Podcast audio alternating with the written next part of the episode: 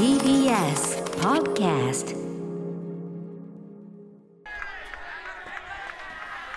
143試合に及ぶプロ野球ペナントレースも残すところ数試合となりました。今年の日本の野球界は東京オリンピックでの悲願の金メダル。そして松坂大輔斎藤佑樹というそれぞれの世代を牽引した2人のスーパースター選手の引退もありました、皆さんの心に残るシーンたくさんあったとは思いますが今年のプロ野球にはまだまだ語り尽くせていない熱き戦いがあります。それが究極のサイドストーリーにして今最も球団が力を入れるスタジアムグルメではないでしょうか。最もって言っちゃってる最もです。最もなの？ということで今宵日本プロ野球史上初のスタジアムグルメの頂点がここアフターシックスジャンクションで発表されます解説はライターのカルロス矢吹さんそしてチャッピー加藤さんです。お二方よろしくお願いいたします。よろしくお願いします。い。ちょっとねあのスタジオあの安全対策のためにねちょっと特殊なシフトでね、はい。お送りしておりますが。さあということで早速えー言いましょいきましょうか。2021年のスタジアムグルメの頂点を制しました。トップ5を発表していきたいと思います。まずは高校時代汗と涙のバイト経験が縁となった決勝。福岡ソフトバンクホークスメジャーが認めた強打者ホークスの4番にして日本の4番柳田悠岐のギータチョイスお好みバーガーセット。はい、これはですね柳田選手が高校時代にモスバーガーでバイトしてたという縁からできたメニューです、う、ま、モスバーガーがこのメニューに直接絡んでるわけではなくてモスバーガーが出してます。出してんだすごい。すげえあのへペイペイドームの中にモスバーガーがあってですね、ええ。でそこに売ってるんでそこでしか食べられないんですね。ええ全国のえじゃあモスバーガーファン的にも？ええ。であの広島出身なんですよ柳田って。はい。うんうん。でその広島でそのだからあのお好み焼き風味になってるんですよね、うんうんうん。あの広島風の。ええそれであのまあこれか彼すごいのはあの、うん。高校野球をやりながらバイトしてたんですよ。すごいっすね。それはあの線が細かったんでジムに行くためのお金を稼ぐためにそのモスバーガーでバイトしてたんですよね。あそう。でその縁でそのペイペイドームの中のそのモスバーガーでは毎年毎年柳田のメニューを出してるんですよ。それであの店長とツーショット写真なんかも飾ってあったりして、へえうんうんうん。ではえお味はこれは？お味はですねあのまあちょっとあのそうガブっていくと上のキャベツとこのなんか上のソースがなんかこの広島風のお好み焼きの味がして、うん。ええなんかちょっとかき揚げっぽいものが入ってるんですけど、はいはい。イカとかエビとか枝豆とかがあ玉ねぎとか入っててですね、うんこれはなかなか美味しいんですよ。美味しそう。話聞くあじゃあしっかりい美味しいし、うん。しっかり美味しいしそう。その柳田選手のそのなんていうのルーツというかそうなんですよ。ちゃんとキャリア的な意味もあって、でこれがヘルメットに入ってるんですね。あえのソフトバンクのあの入れ物があのヘルメットをこう裏返した形になっていて。へあ本当あ本当だ。あよくお見た皿代わりにヘルメットってことそうですね。なんですよ。あらこれはもうあのねあの家帰っても使えるということで、はあ。めちゃくちゃこれ美味しいしモスバーガーファン的にもあれだしヘルメットもあるしでいいっすね。あそうなんですよ。だからこれやっぱり愛を感じますよね、うん。そういうのでまさにまさに。はい。はい。さあじゃあ続いていきましょうか。はい続いては選手の発言権が見事に反映された真のスタジアムグルメ。中日ドラゴンズ背番号1強運の持ち主京田陽太京田のベジタブル巻きタコスこれはですね、えー中日のショート、えー、京田陽太選手の、えーメプロデュースメニューなんですけども、えっと近年選手プロデュースメニューの、えー選手の発言権がすごく増しておりまして、選手がちゃんと一個こうなんていうの料理に反映させやすくなってるとそいうです。でそれの象徴と言っていいメニューだと思うんですけども、うんうん。えープロ野球選手ってアスリートなんで揚げ物なんか食べないんですよね、うんうんうん。ほとんど。はいはい。ななので、えーこちら、えー、京田陽太プロデュースのベジタブルタコスなんですけども、はい。えー京田陽太ってすごい自己管理徹底してるので、うんうんうん。こちらですねひき肉が大豆ミートなんです。よ。ああなるほど。ちゃんと健康志向になってる。そうなんです、でただスタジアムグルメなので、ええ。ちょっと付け合わせにねフライドポテトがついちゃってるんですけども、まあ、これに関してはご愛嬌ということで、まあこれはねお客さんはね そこはねそうですね。だからそのアスリート気分をあのストイックに味わった上ではいポテトっていう。そうです。ジャンクいきましょう。できるってことで、ねえーでもねえっとなんかタコスってやっぱ珍しいっすね。なんかこれあのね最近増えてますね。ああ手軽に食えるからはいやっ、ぱ、あとですね沖縄の選手が増えたっていう理由もあります。なるほど。確確かに。そうかそうか。山川選手とかもいます。まあいろいろいますね。確かに確かに、はい。京田のベジタブル巻きタコスが第4位でございました。そして続いては球団創設2年目から東北の生え抜き選手として地元愛を炸裂。東北楽天ゴールデンイーグルス。命名はあの野村克也監督ノムさん。銀次思い出のジャジャ麺はい。まあ、これあの銀次選手っていうのはあのいあのですね盛盛岡出身で、うん。あのそれで。もジャジャ麺っていうのはやっぱりもう本当にあの地元のソウルフーズであの、彼が学生の時からうん。通った味なんですよね。うんうん。ええ、であのちょっとソフト麺っぽいんですけど麺は、うん。でそこにあの、まあ、肉味噌ときゅうりとあの刻みネギが乗っかってて、ええ。これ混ぜて食べるんですけどすごく美味しいんですよね。はいはい、うん。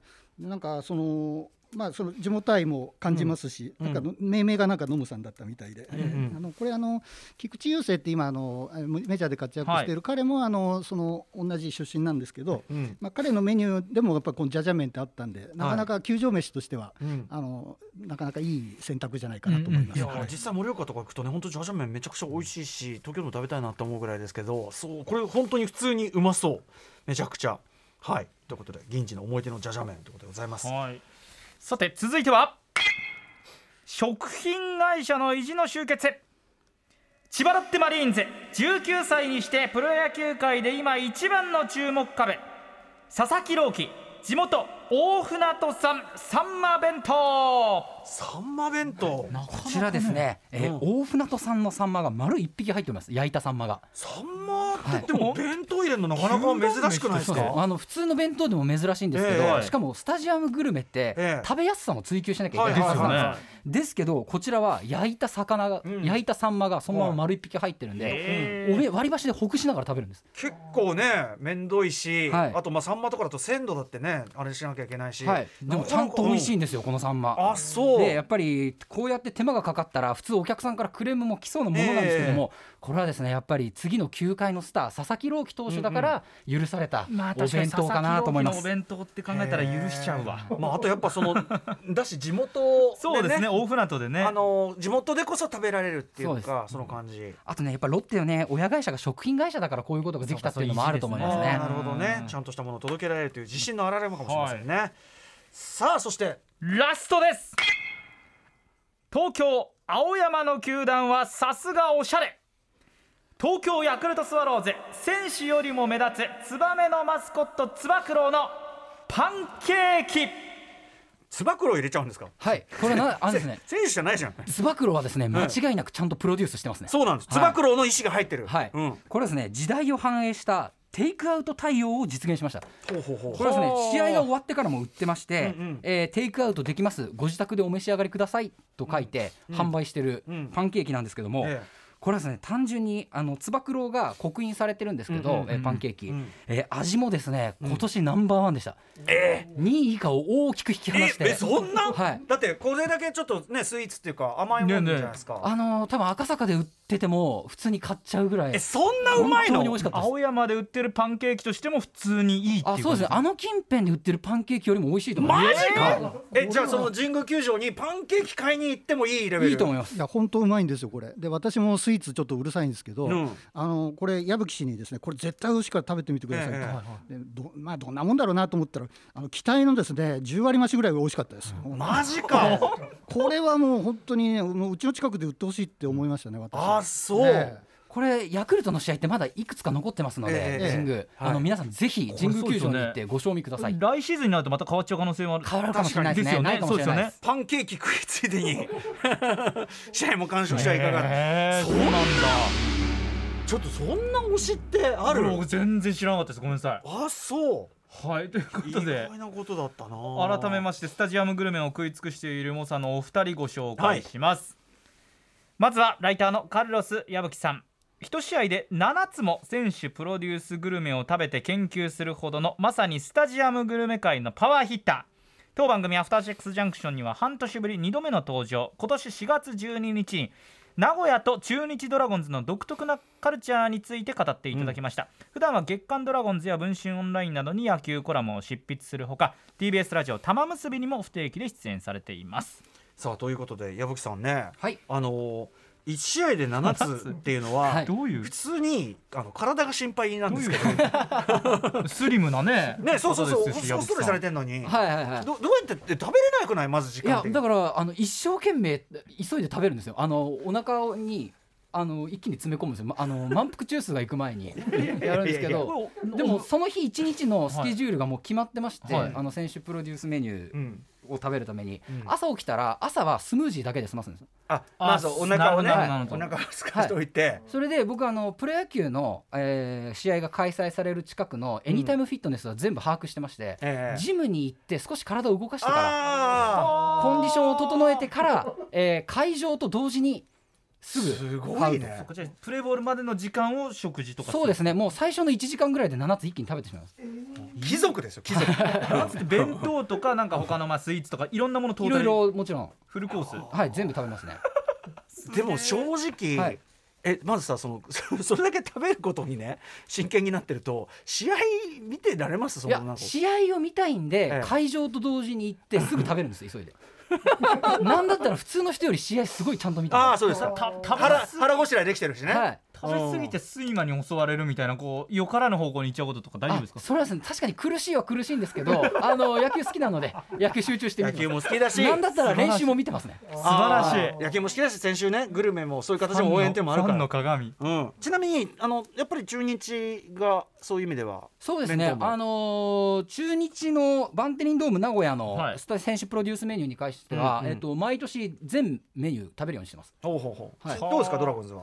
えーとですね、あの味はいいんですけど売り方が下手くそだなっていうのが、あの毎年の傾向だったんですけど、はい。今年に関してはあの売り方の方も良くなったし味もまたあのさらにレベルアップしたので今年はかなり頑張った方じゃないかなと思います。あそうなんです。はい。進化してるんですね。ということで中日カルチャーというのがありますからね、はい。これねさあそしてもう一方いきましょうか。はい。そのカルロスさんのお仲間でもあります。構成作家でライターのチャッピー加藤さん。あん？はい。チャッピーです。よろしくお願いします。まあちょっと今日はねあの、はい。スタジオ感染対策のあれで、えっとはい。28スタジオの方にね、はい。このチャッピー加藤さんがまた凄まじい方でですね名古屋ご出身プロ野球を見続けて50年。特にこの16年は毎年12球団全部のスタジアムに足を運び全球団のスタジアムグルメを味わったというまさにスタジアムグルメ界の鉄人です。いやいやいやどうもすごいですね本当に。そそうやって言われるとあれなんですけどまあなんか球場がね僕を呼んでるんですよ。え かっこいい、かっこいい。まああのでまああの2006年からやってるんですが、えちょうどその前の年にあのストライキがあって、はいありました。の前の前か、えっと、で楽天イーグルスができるっていうことがありまして、うんでこの楽天イーグルスができた時に、うん。結構中日から選手が行ったんですね、はいはい。え移籍する形で。でちょっとあのでせあの監督が最初の監督があの元ドラゴンズのタオさんだったんで、はい。ちょっと見に行ったんですよ。うんうん。そしたらあの勝ったんですけどこの地元の人の応援がものすごくね熱くてなんか感動しちゃってですね、うん。あであのまあこういうのって、まあ、パ・リーグ僕好きなんですけど、うんはい。パ・リーグで行ってない球場福岡とかいろいろあるなとか思って、うんうんうんこれ野球好きとして恥ずかしいと。じゃあぜ全部行っちゃおうっていうことで、その年全部行ったらすごく楽しくて、これ毎年やろうって思って、で16年やってます。やっぱりねそのホームチームね地元のあれをセットでってのは当然ね。空気がそうねですね。ありましょうけどね、はただやっぱり楽じゃないでしょうこれ。いや楽じゃないしお金かかるし、うん。まあ、私もそんなに暇ではないので、ええ。もう本当にあの日程を合わせながらですね、はい。い、ろいろ行ってるんですけども、うんうん。やっぱりあの行くとやっぱり、まあ、食べ、まあ、僕食いしん坊なんで、うんあのやっぱり球場メニュー気になるんですね。はいで、まあ、食べるんですけど、えやっぱりちょっと僕矢口氏に会ってちょっとね反省したのはえほうほうほう。やっぱりあの福岡行くとやっぱり中洲がその後行きたくなるんですよまあね。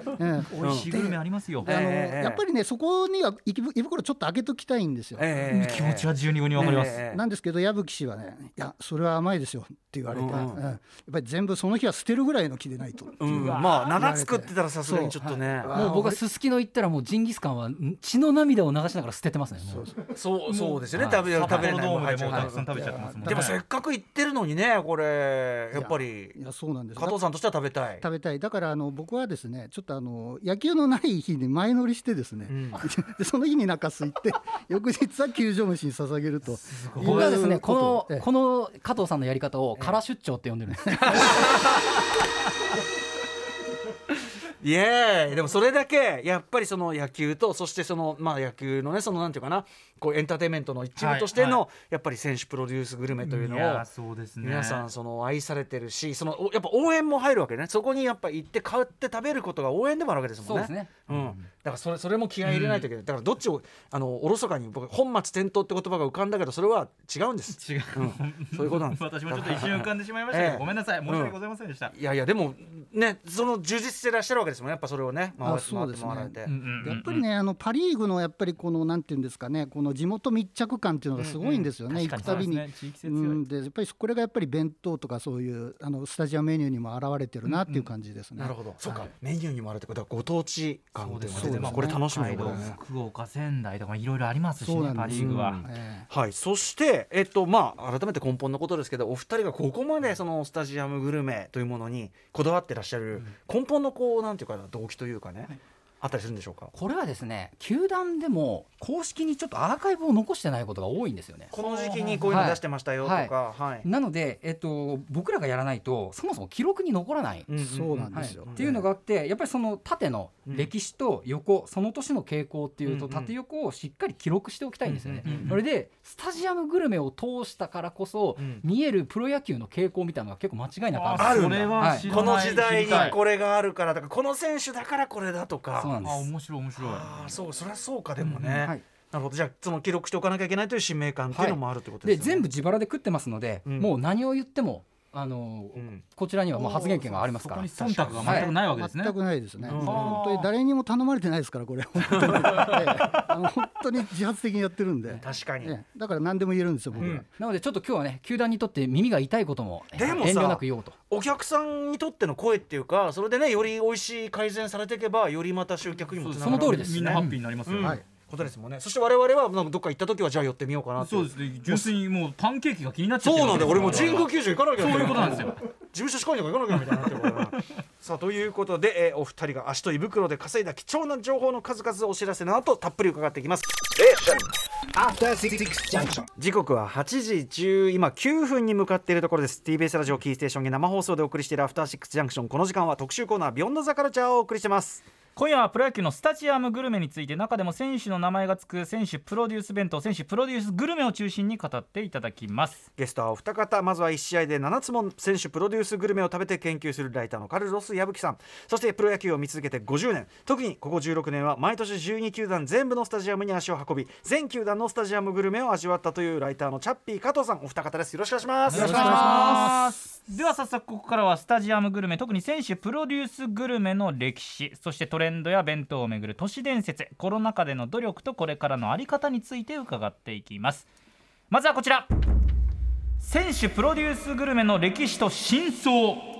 はい。ということで先ほどからね選手の意向がね反映されたお弁当というかねグルメみたいなものをご紹介していただいてますけどこれはいどういうものという定定義とかあるんですか？はい、えーとですね、スタジアムグルメってまあ大きく分けて2つにあると思うんですけど、まあ、定番メニューそれともう一つは選手プロデュースメニュー、うんうん。2つあると思うんですよ、で定番メニューの代表でいうと、えっと、カープのカープうどん。カープうどん。はい。はいはい。これまああの有名なんですけどうん。あのカープうどんの上に浮かんでるかまぼこがカープの C になってるみたいな、あうどんとあとベイスターズのみかん氷、はい。これは私も食べたことありますすごく美味しうんくて有名なんですけど、これとはこれらは、まあ、毎年あるんですよ絶対定番なので。はい。それともう一個毎年やっぱりこう選手も入れ替わるので、うんうん。その新しく来た選手や主力の選手うん。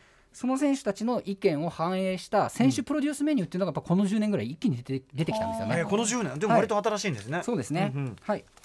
で、えーまあそれ特徴がこう現れてる感じなんですよね。どう,、はい。どうやってこう作られていくんでしょうか、はい、まずですね、あの歌丸さんおっしゃった通り、あの本当にこう選手が意見が反映されてるのかどうかとはいう疑問なんですけど、これ間違いなく反映されてます。ほうほうほう。でえっとですね、どうやって作られてるかっていうのは一応大体流れがあるんですけど、うんうん。これあの売店で、えー食品会社が大体請け負って作るんですけど、あのそこがですねリストがありましてこういう食材がありますっていうのを、まあ、選手に見せて、はい。で選手がじゃあこれでお願いしますって言って大体意見を言うんですよ。うん。でそれを反映した上で、えっといくつかサンプルを持ってきて、はい。試食してもらって、はい。えー決まってます。なので選手の意見っていうのは完全に反映されてます。がっつり絡んでます。へー。なるほどなはい、でもちろんですけどこれ売り上げに応じて選手にちゃんとインセンティブが入るような仕組みになっております。これはモチベーション。うんなるほどね。モチベーションになるねうん。当然。なります確かに。うん。でどういうふうに、えー特徴が現れてるかっていうそのうん。具体例を、あのちょっと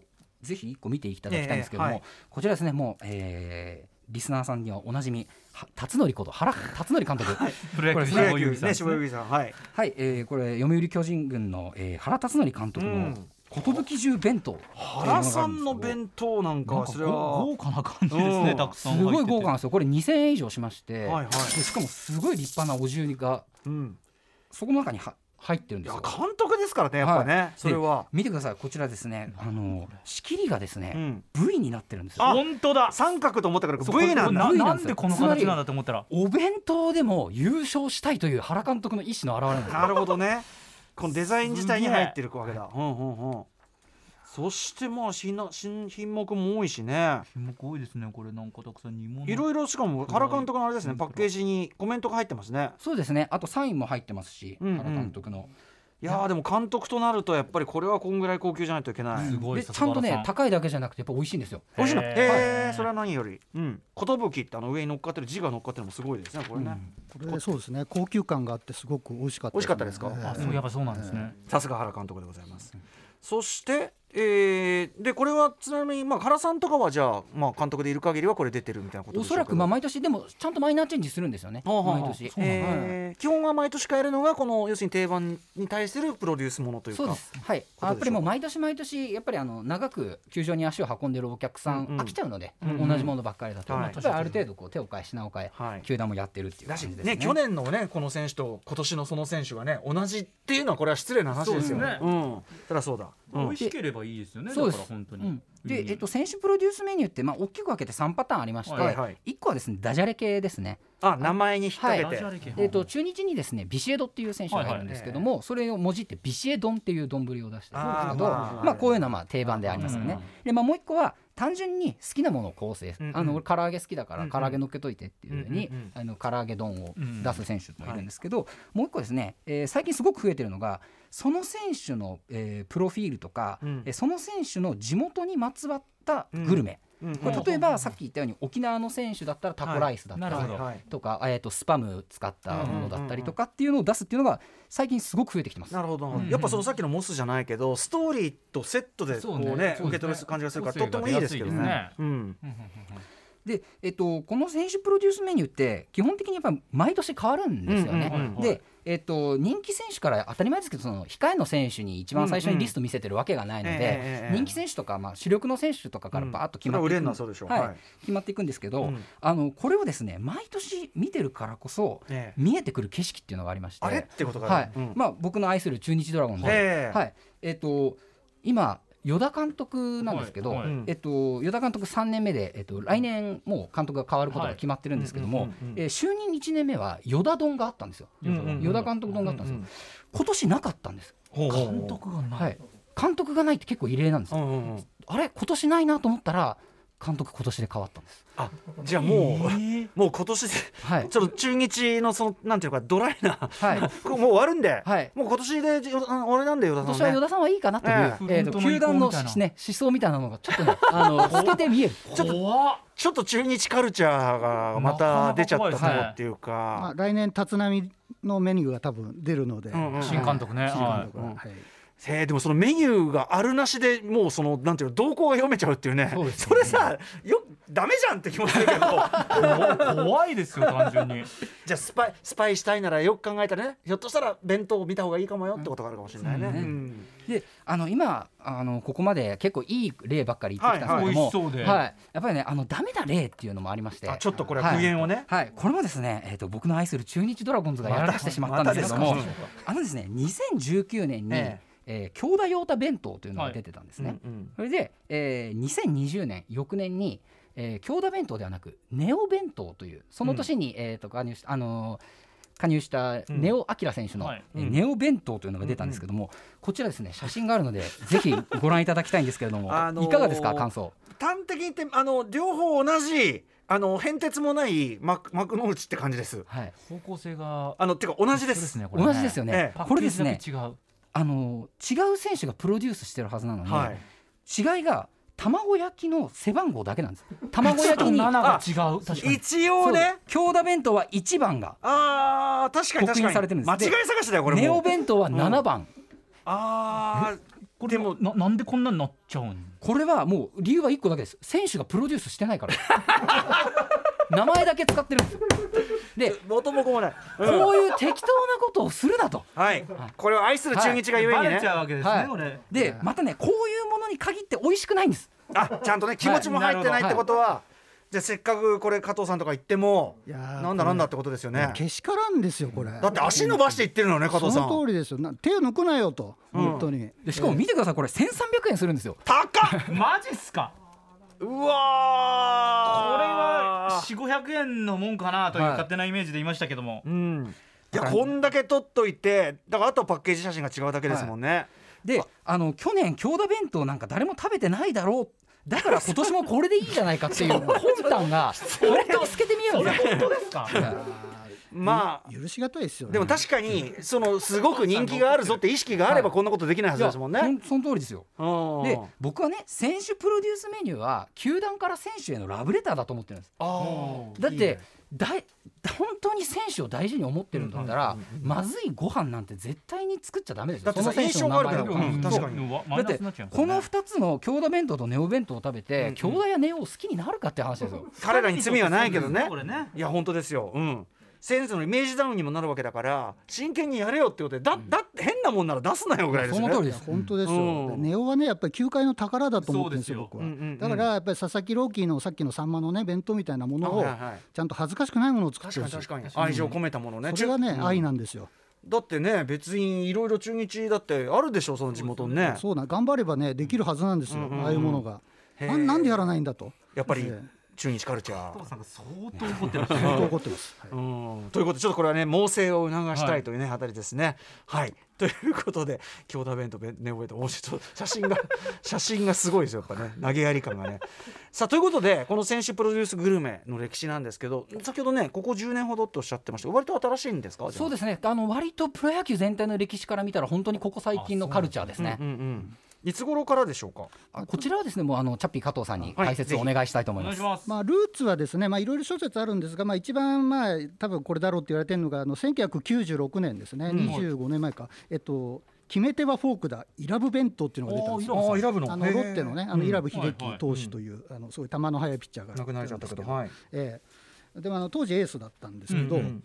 でまあ、これがあの非常に好評だったんですが、うん。これが出たあのお年のオフにですね球団と揉めまして、ええ。で結局あのニューヨーク・ヤンキースにまあ三角トレードみたいな形で、うん。あの移籍するんですけども、えでこれからですね弁当を作った選手には何かの呪いのように、うん。なんかアクシデントとか、まあ、そういう移籍とかそういうことが起こるっていう弁当の呪いっていうんですけど。これこれはロロッテにおいてですか？ロッテにおいてあの今日もね加藤さんあロッテのねロッテのね。あのユニフォーム。これはあのロッテの川崎時代のユニフォーム。うわかなり年季の入った。これちょっとあの いろいろグッズ買ってたらあのもらえたんで、うん。今日はこれを着てきまいりましたけど、いやええその弁当を作った選手に限ってトラブルが起こる呪いが？そうなんです。よ、うん。まあ、例えばですねあの川本投手と成本投手ってこの2人でダブルストッパーみたいな感じだったんですけど、その川本成本ダブルストッパー弁当っていうのを出したら、ええ2人とも故障しちゃったんですよ。ありゃこれはなかなかだねあとですねジョニー黒木弁当、はいはいはい。はいあの黒木智弘っていうねピッチャーがエースでいたんですけど、うんうん。これも出た途端にあの長期リハビリになっちゃって故障しちゃって、ええ。あと小坂スチール弁当ってあの盗塁王を2回取った小坂誠選手という巨人にも行きましたけど、え。これがですね発表直後に骨折しちゃったりとかスチール弁当っていうのはそもそもねなんあかのそう盗塁のことですけどね。ええ。なんかねいやうん。なんかねこれであのだからあのこういうことがたびたび起こったのでもう俺の弁当は作ってほしくないっていうあ選手も中には。出る始末ってこと出だえーでもその最初のイラブさんのやつが売れたからこそまあそうですですねね。まあ、これが先駆けと言われていてでまああのさっき言ったあのストライキがあった時にですね、うんうんはい。あのまあその地元密着っていうことを言い出してでまあそのまあ冗談演出の一環としてもうその弁当でももっと選手を身近に感じてもらおうということで、いろいろそういう選手弁当っていうのが出てきたのがまあ2004年から2005年、うんあの球界再編の時からですね。うん。であの、まあ、これあのパ・リーグが主導でどんどん進んでいったんですけど、はいまあ、あの組織化されたのは、まあ、2009年にあのマツダスタジアムが、あの広島市民球場がリニューアルしてですね、はいでオープンしたんですねこの年から。はいでこの時にそのそこの飲食を請け負ったその業者さんでエームサービスさんっていうとこがあるんですけど、スはい。ええ。ここがあの、まあ、球場全体でその、まあ、なんていうかその、まあ、プロデュースベントみたいなのを始めて、それがあの流行ったんでじゃあ他の球場もそこの業者さんにっていうことで、はい。でどんどん広がっていったみたいな。ひな形作ったのはこの会社かなっていうへーそうなんです感じでもやっぱり地元密着型で盛り上げようっていうのでビジョンとしては描きやすいですよねそうですね。でそれをまあ他の地区でも、まあ、あの品を変えてやっていけばうんうんうん応用できるんで、そうですね。そうやって広がっていったかなっていう感じですね。これ。でも来る人も嬉しいし応援ねファンも嬉しいし球場も嬉しいしなんかウィンウィンっていうかね、だから基本はファンサービスの一環なんですよね。そうですね。ん。確かに確かに。そうですね、はい。あのまあ、であの食べることによってこう選手との一体感が味わえるってうんうんうんいうところがすごく、あので食べながら見てるとすごく楽しいんですよね、はい。試合がやっぱりね確かに大ね。楽しめるっていうか、うんうんうん。はい、はい、ということでじゃあ選手プロデュースグルメのね流れはそんな感じで聞いてきましたけど、で人気はあるんですよね。売れ売れるからもちろんもちろんです。ね。でこれ人気がですね特にここ最近出てきたのには、ええ。あの明確な理由がありまして、はいはいはい。これはあのいろんな球場のスタジアムのあの売り子さんに話を聞いたので間違いない話取材したなんですけども、えーこれは一番の理由はやっぱり SNS の流行なんです。つまりそうやっぱりそこなんだ。かやっぱり行きましたよ。でこれ食べてますよってやっぱり。うん。はい、で特にですね売れるスタジアムグルメの傾向はですね、うん。その日の先発投手なんですよ。へ今日は例えばヤクルトだったらうん。奥川っていういいピッチャーなんですけども、今日は奥川君の先発です。頑張れっていうのをお奥川と一緒に写真撮るのってやっぱ難しいじゃないですか、はいそれは,、だけど奥川のグルメとだったら写真はいくらでも撮れるわけです、うんうんうん。だからそれを買ってそれと一緒に写真を撮って、はい。それを SNS に上げる。てっていう。はい、そうか。インスタグラムで上がってるわそれ。よく見る見ます弁当セットの応援見インスタインスタ。ます言われてみるとそりゃそうですなわるほどね。はあ。そうかしかも後半食べて美味しいし、ね。っていうことでなんだ。ある程度高いんですけども、うん。まあもうそれは仕方ないですね、球場グルメでね。ねだしファンはオフセって感覚も当もちろん然ねあのインセンティブ入ってまますから選手に、うんうんはい、それはもうあの選手へのチップということでそういうことですねでもさそのさもう好きだねあなたね保坂さんねディレクターこの音で。あのねでもそれ言ったらいよいよさその何度もお面白いんで出しちゃうけどさっきのあの京田ネオ弁当のさ ああいう投げやりなのが SNS に載っけられたら逆にいねや本当ですよ。あれはね、炎上しかねないから気をつけてね。スタメンです。パシャってやって中身がねこれで。あれ去年の京田弁当と一緒じゃない？これだから現この要するにそのおおろそかにしては本当にいけない領域に入ってるってことですね。うんうんえーということで、えー、と盛り上がってきてるというね、えーとはい。選手プロデュースグルメ。そして、ね、あとその選手の意向も反映ささらにされやすくなってきてっていうなんかいいいい循環になってるって感じですかね。はい。はい、じゃあ行ってみましょう。続いてのさト。て、まあ、今夜お二人ですね。一試合で7つも選手プロデュース弁当を食べて研究するライターのカルロス矢吹さんとここ16年間毎年12球団全部のスタジアムグルメを味わっているというライターのチャッピー加藤さん。このお二人にプロ野球における選手プロデュースグルメについて伺っています、はい続いてこちら。選手プロデュースグルメのトレンド。さあということで、えーとまあ、いろんなね、あの選手の意向であるとかあとまあタコスがあるとか、うん。パンケーキだとか。もういろんな幅広いですね。思ってるよりはね、うんうん。そのグルメっていうぐらいで弁当だけじゃなくて幅がある感じがしますけど、えー、とトレンドっていうのは今あるんですか？はい、えー、と間違いなくあるのがですね、うん。これはもう全12球団通してあることなんですけど、一個は高級化ですね。おあのやっぱりどんどんどんどん値段が上がっております。へえそれはななんでですか？あのこれはやっぱりあの美味しいものを作ろう美味しいものを提供しようと思ったら、まあ、やっぱり必然的に値段が上がってくることと、うん。はいはい。まあ、コロナ禍による、えー入場料収入の減少というのもやっぱりあののっぴきならない事情もあると思います。えええでただですね、えー、とそれがなかったとしてもちょっと選手プロデュースメニューから話がずれちゃうんですけれども、例えば今年楽天がホテル作ったんですよ。うんうん楽天がホテル作って、えー東北の、えーイーグルスのスタジアムの敷地内にホテルがありまして、はいはいはい。そこ、えー、とホテルの中から試合が見れる、うんあでバーベキューもできる、あ、はいはいはい。でそれもすごい美味しかったんですよ。とかですねあと西武ライオンズのメットライフドーム、はい。こちらはあのプレミアム会員しか入れないはい。ところがありまして、そこ行くともうスタジアムメニューっていうかケータリングがあるんですよ。うんうんはいはいっていうふうにやっぱり高級化、えーうん。美食化っていうのがうん間違いないトレンドでありますね。要はその野球見るついでに腹も満たしとこうっていうんじゃなくて、もうご飯美味しいのも食べるのもセットでレジャーとしてプレミアムな体験をしてくださいっていう、うんうんせっかく行ってそしてやっぱ映えた方がいいしとか、要するにディズニーランドとかそういうものと対抗するもできるものとしてちゃんとクオリティ上げていこうっていうかそうです。ね。そういう意識ですかね、でも実際話聞いてるといいなって思うもん俺、うん、試合だけじゃないですよね、うん試合があってそういうグルメとか周りの環境面の整備もすごいですね最近ね、うんうんうん。っていう聞き込み方。はいもう一つがですね、えっとさっきちょっと京田陽太の、えーうん。ベジタブルタコスでも触れたんですけども、えー健康志向ですね。これやっぱさ、はい冷静に考えてアスリートですからね皆さんね。そうなんですよ。で、うん。あのやっぱり選手も例えばですけどじゃあカツカレーとかやって、ええ。ーおいお前そんなもん食ってるから動けねえんだって言われたくないじゃないですか。ま あイメージがね、確かになっちゃいますもんね。確かに。うんうんうんそうかそうか。だから割とこうちゃんとストイックなというか。それでも実際選手の栄養管理に近いものというか。そうですね。やっぱりそれに近いものがかなり反映されてきてます。でやっぱりこ本当に今年ですね、うんうん。どの球場行っても、うん。探せばベジメニューっていうのが必ずありました、うんうんベジタブルメニューね、はい。ってことでね。いやとか僕がファンだったらやっぱり選手がそのタイトになんかやってるんだったらもうプロテインでいいわみたいなさ、そうですね。一緒の一緒に私も頑張りますみたいなさ。選手の個性とやっぱつながってるね、うん。うんメニューだといいですけどそれだけにこの揚げ物だらけのやっぱ京田弁当ネオ弁当が際 本当際立ってきますよねなんかね。この話を聞けば聞くほど。何度見ても正直何度見ても若干心が和む2枚の写真であるなんだろうみたいな。うーん。まあ、だからね京田陽太が今年ベジタブル巻きタコスを出したっていうことは、うんつまり京田弁当は私はやってませんよっていう明確な宣京田さんからのメッセージだよね。そうかそうだそうだ。ふざけんな本当にちゃんとやってたらあの弁当は出ないです。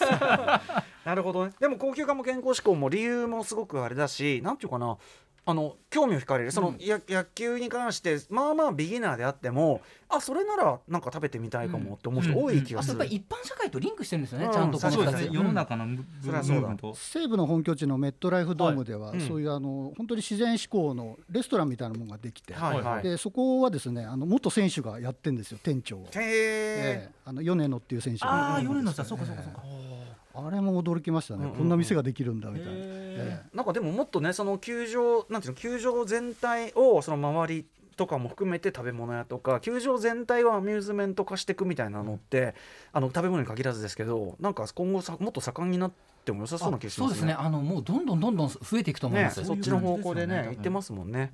はい。ということで、えーそしてですねまあお弁当とあるいはその野球といえばちょっと無視できないのがコロナ禍ということですけどそのコロナ禍の影響ってやっぱ大きかったわけですよね。そうですね。やっぱそのさっきのつば九郎パンケーキもそうですけど、うん。テイクアウト対応っていうものがつば九郎パンケーキがもうやっぱり増えましたね、はい、それでですねあともう一個見逃せないのがあのーアルコールメニューもちゃんとあったんですよこれまで、うんうん。選手プロデュースメニューの。はいなんですけど今年はやっぱりアルコールメニューが全球団弱かったですね。アルコールが売れなかったので。やっぱりあのそもそも、えー作ってもしょうがないだろうとうんいうことで、アルコールメニューが弱かったっていう、まあ、うん。そういうコロナの影響っていうのはねかなり大きかったと思います。で。あのやっぱりお客さんを入れられないからっていうことでえ、えー選手プロデュースメニューに力を入れなかったっていう球団もやっぱりありまして、はいはい。一つはですねこれはコロナ直接関係ないんですけども、日本ハムですね。おなんで？で日本ハムはですねもう札幌ドームと結構ちゃんと揉めましてあああの球場移転するので、うんもう札幌ドームにお金を残してなるものなるほどね。もう新球場に向かってるわけですよね、はい気持ちは。あからさまですよ本当に、へー球場の中にあの新球場のパネル飾ったりなんかして 札幌ドームもう当てこすりが。出てく気満々なんですよでもかもねレゴで新球場を作っちゃったりなんかして、レゴ作家に依頼してでそれが置いてあるんですよ、なんか、えー、じゃあなんかこう中がピリピリしてる感じそうなんかのね。出てく気満々じゃんみたいな、ええ。まあそれはそれで今でしか見れない光景でしょうけど、まあそうですね。ええじゃあグルメ的にはその状態だとどうだったんですか？にあ割と手を抜いてるっていうか、まあ、あの抑え 抑えめな感じですね、まあ、いろいろ出してはいるんですけうん。うん。ど、まあ、ちょっといつだから昔を知ってるから、なんか、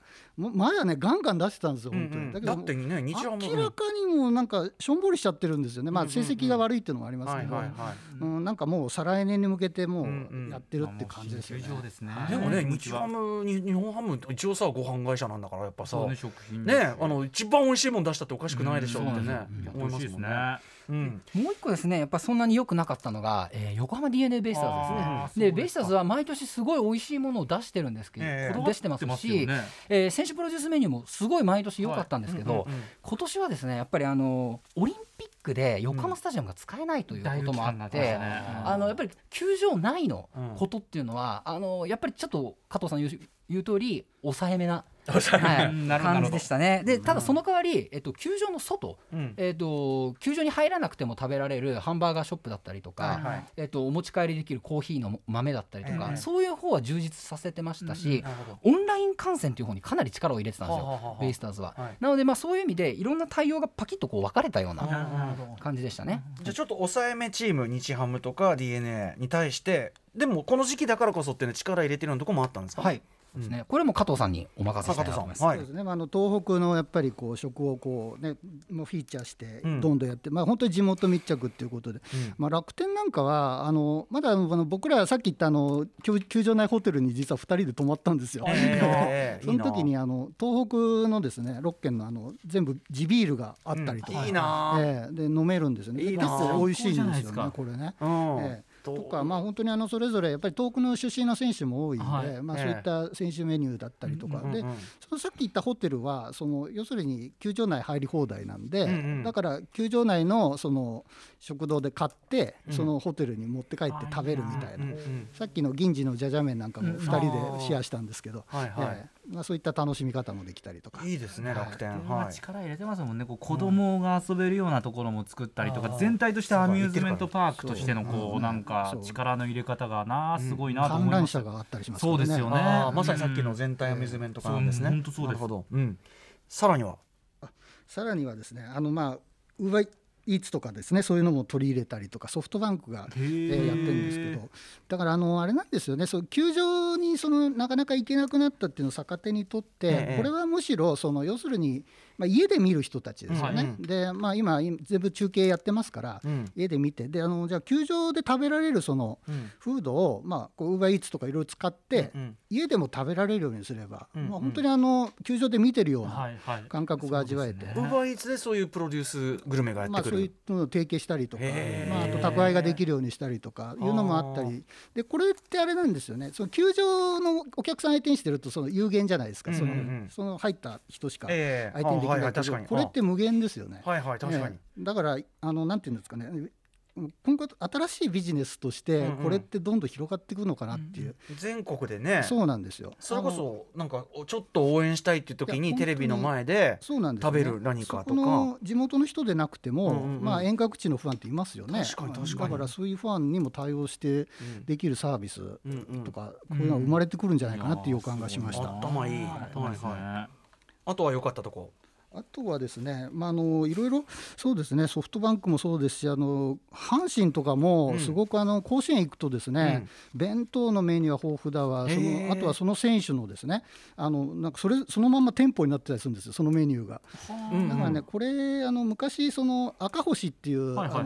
あの足の速いあの選手がいた時に、うんうん。赤星ラーメンっていうのが出てですね、うんうんうん。あの赤い星のなんか株みたいなのが切ってあるんですけど、うんうんで赤星が引退した後ですねこのラーメン屋どうなんだろうなと思ったら、ええそしたらあの城島が移籍してきましてですね、ええ城島でその城島の豚骨ラーメン屋になったんですよ。で今度城島がまた移籍して、はい。じゃあどうなるのかなと思ったらあのメッセンジャーっていう外国人はいはい。がやってきてですね、このメッセンジャーっていうあの選手はですね本当ラーメンが好きで、うんうん。外国人なのに、え。で日本来てもう最初に覚えた言葉があの「もやしなしネギ抜きでお願いします」って。もやしが入ってるとラーメンの味がスープの味がボケるって言うんですよね。えええ本格だ。本格派なんですよ、もうええ本当にね、ラーメンオタクで、ええ。で彼がですね、プロデュースしたラーメン屋ができましてですね、一番うまそうだよそしたら。であのーまあ、メッセの豚骨醤油ラーメンっていうのができたんですよ、ええ。これが激うまで、マジか。そうなんです、で、メッセ盛りにしてくださいって言うと、うん。チャーシューと麺が倍になるんですよ。へえであのさらにですね、まあ好評なんで、黒豚骨ラーメンっていうのもできたりとか。もうラーラーメン屋行けますね。普通にね。いやであのまあ引退したんですけどそうですよね。いやあのラーメン屋だけ残してほしいな本当ね。メッセージそそそこ今ちなみに何何が入ってるんですか？今ねラーメンは3つあってあの梅野の博多屋台豚骨ラーメン。はいはいというのとあとゆうちゃんあの西祐希ですね、はいはいはい。の背脂醤油ラーメンっていうのと、あと北条の卵とじ醤油ラーメンこれはね工場はね、このクラブハウスでラーメン食べるのが好きで、うんうん。そこの味を再現したっていうやつなんでえそれ全部甲子園にある？あるんです。よ、え。えであの本当に麺ちゃっちゃっちゃってやってその場で作ってくれる。マジか。マジで、えいいな。えいいんですよ。ラーメン屋としての甲子園球場。これはですね阪神タイガースのすごいいい文化が出てまして、阪神タイガースの気質として、儲かるんだったらやるよっていうことですね。あーそれでねすごいんですよ。だからあの弁当のグランプリっていうのがみたいな総選挙みたいなことやってたりして、でランキングつけてたりとか、あとメイキングですよね。さっきの選手がこのどの具がいいかとかって、あの選んでる模様を撮っててちゃんとメイキングを流してるんですよねちゃんとエンタメ化してるんだ。へえちょっと食べたくなって特にメッセンジャー食べたかった。じゃあちょっともう引退が食べられないんでですすけそこまでのラーメングルメが 本気のやつが。え本気で驚きました、はい。はい。あと美味しいのどこですかね？あとはまあロッテとヤクルトはさすが食品会社っていう感じですね。あそうなんだああそうなん。ですねあまあ、神宮は外れないですね。そうなんですねやっぱりね。ええ。さっきのパンケーキもそうだけどやっぱりこういや神宮っていうかヤクルトならではの色とかもあるんですか？えっ、とヤクルトを使用したアルコールドリンクとかもあったんですよ。ええ。まあ、はいはい。まあ来年ねあの普通に開催できるようになれば、うん。うんまあまたそういうのも復活してもらえたらなと。そういうカクテルもありますもんね、はい。そういうのもね。はいはい、あとなんかそういうちょっとおしゃれだったりとかひょっとして？あそういうのはねないの？まああのほどっちかというとパリーグの方は得意だったりします。ね。あはい。そうなんですねはい。へー。やっぱりねそのパワーやっぱねこうなんていうのその球界再編の流れからやってるからいろんなね創意工夫っていうのがそういうところにも出てるんですよね、パ・リーグってやっぱり。生はどうしてもちょっとねあれがあぐらをかいてるところあるのかもしれませんね これね。さあということで、えー、と球団的にですね今後その選手プロデュース弁当期待確かにしたいる。球団ありますか？やっぱり僕もチャッピー加藤さんもお互い期待してるのが、日本ハムが新球場を作ったら とんでもないことになると思う。今は。これだってもう今もうね、はい今は私服の時なんです。うん。はい、だけど、えー再来年ですか。新球場ができたらとんでもないことになると思うんですよ。うんうん。で特に噂される新庄監督、ねはい。これが実現して新スタジアムに行ったらまあちょっととんでもないことになるかなと。新庄監督グルメはどうくるんだ？ちょっとどうなるんだ？いや予測がつかないんですよね。だから普通じゃないよね地元の九州の味を再現してもいいしメジャー経験があるからアメリカの味をやってもいいし、何でもできるっていう。だからバリ島かなんかずっと言そうなんですってましたよだからインドネシア料理にしてもいいわけですよ、はいはい。何でもない何でもありですよ本当に。でもなんかえ面白いこと絶対やってくれるはずだって感じがありますもんね。えいへや楽しみしかないですね。ああそう、まあ西山も本気出したら絶対美味しいわけねじゃあだからね。そうなんですよ。だからもうこう二人でですね、こう2023年はもう絶対行こうと。いやこれも間違いないですよ、ええ日本ハム行っといた方がいいですね新球場ね。今はちょっとね抑え気味当てこすりにちょっと時間成手間がかかって。績もだいぶ抑え気味になっちゃってるんで今日本ハム。そういう勢いそういう勢いってやっぱり球団としてのとか選手としての勢いってグルメ的なそのなんていうかなあれに反映されたりするもんですか？やっぱり明らかに反映されてますね。はあはあ。強いチームは美味しいです。へえ。やっぱり 成績がへこんでると全体にこう、なんか戻戻してんなそうですね。お弁当も冷え込みますね。だからベイスターズが横浜スタジアムちょっと抑え気味だったのはちょっと成績にももしかし。たら今年こうじゃないですか。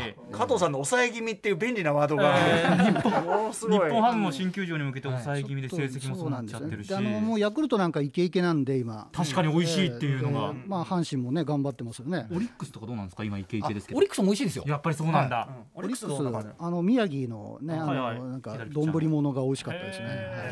あとい伊手前ドッグっていうすごい長いパンがあるんですけど、はいホットドッグみたいな、ええあれの宮城バージョンっていうのがちょっと沖縄っぽくなってるんですよああすごい沖縄出身でね、左ピッチャーで。それも美味しかったです。へえお二人のこの情報ってさ普通に、まあ、グルメ情報でもあるし、そのなんていうかな旅情報としてももちろん可能っていうし、なんか毎毎期出してほしいわこれ。本当ですよ。うん。ぜひお願いします。ありますもんね本当に。てかてか僕ら別に誰に頼まれてこんなことやってるわけでもなくて、うん。本当に。いやオフオフィシャルでちゃんとそのなんかねどこがまとめりゃいいのかわかんないけど、やったらどうかしたら俺買うわ。だってあのツアーとかで地方行くからねその時に寄ってとかしたいし全然、えへえいやいやいやいやということで。最高。お腹空きましたねちょっとね。ね本当ですよ。うん、はいということで、えーまあ、今後もねあのじでも多分この方向が膨らんでいくの間違いないその要するに全体アミューズメント化っていうところで、その球界がビジネスを広げている中で、絶対これ間違いないですよね充実していくのは、ね、そうですね、うん、どんどん高級化そしてあのこっちが想像もしてなかったメニューが出てくると思います多分、はいはいはいやっぱり3000円4000円5000円って値段が増えるにつれて、できることの幅も広がってきますね、新庄とかめっちゃ高くてもびっくりそうですね。あり得るよね。すっごい合成な感じで、来そう、うんはいということで、えー今夜はプロ野球のスタジアムグルメ、えー選手プロデュースグルメについてお話を伺いました。ということで、えー最後にお二人からぜひお知らせ事をお願いします。じゃあえっ、と矢吹さん。あはいえっ、とですね、えー前回あの中日ドラゴンズの話をさせていただいたんですけども、えっ、と中日新聞ドラゴンズショップっていうところから番組に、えーいくつかグッズアルコール消毒スプレーなどを提供させていただきましたので、ぜひご使用ください。すいません今日いろんなこと言ったのにすいませんなんかね。あいえいえいえ。あのそれであのそれ全部通販で買えますので中日新はい聞ドラゴンズショップというところからお買い求めいただければなというのとですね、えっと、今週金曜日のシティチルクラブの、えー選曲を僕がやらせてもらってますので、はい、ぜひ皆さんお聞きください。よろしくお願いします。はいそして、えー加藤さん。あえっと私ですねあの、まあ、実はあの歌謡曲レコードのコレクターでもあってマジか。5000枚ほど持ってるんですがえっと、それをまと本にまとめてあるのがですねちょっと前に出まして、ええ昭和レコード超画文法1000枚という、えー、303ブックスさんから出てるんですけどもえぜひあの好評発売中ですのであそうですか。え皆さんちょっとぜひ見かけたらぜひ買ってください。そっちのおはい。話もぜひ伺いたいあたりですが、はい。ということで、えー本日はプロ野球のスタジアムグルメ特集をお送りしました。ライターのカルロス矢吹さんそしてチャッピー加藤さんありがとうございましたありがとうございましたありがとうございました Station. After Six Junction.